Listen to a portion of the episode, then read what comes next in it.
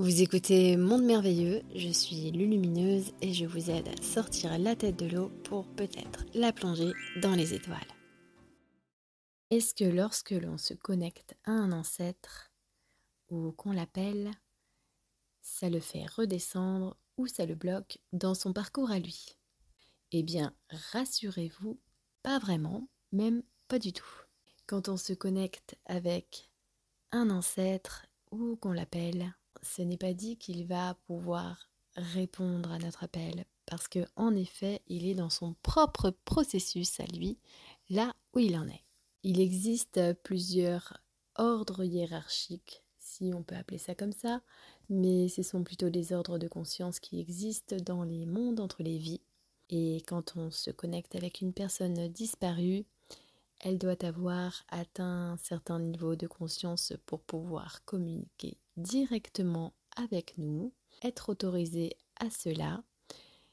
Alors c'est pas euh, un jugement de valeur, c'est plutôt dans le sens où est-ce que ça va aider la personne qui reçoit est-ce que la personne qui donne est apte à donner?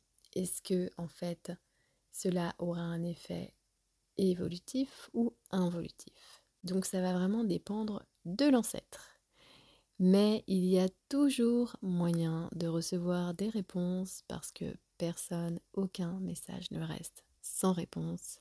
L'univers est si bien fait que vous avez le droit à recevoir des nouvelles à travers des intermédiaires.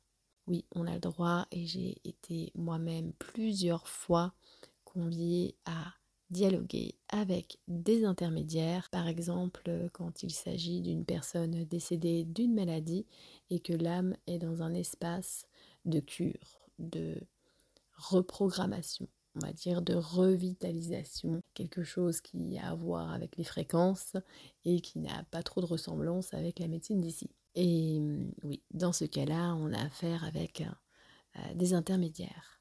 Maintenant, euh, quand on appelle un ancêtre, il ne va pas redescendre quelque part, parce que le processus ne s'enclenche pas comme ça.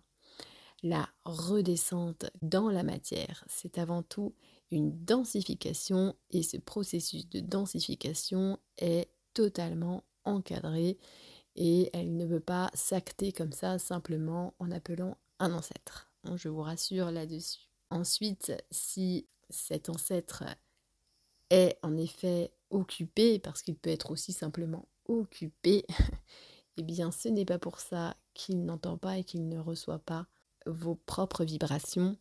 Disons que dans cet autre espace-temps, les choses ne naviguent pas de la même manière. Donc euh, nos proches dans les mondes entre les vies reçoivent. Par contre, c'est à nous ici euh, de ne pas non plus être trop demandeurs et de s'attendre à ce que la vie va continuer avec cette personne proche de nous parce qu'en effet elle peut avoir des choses à faire.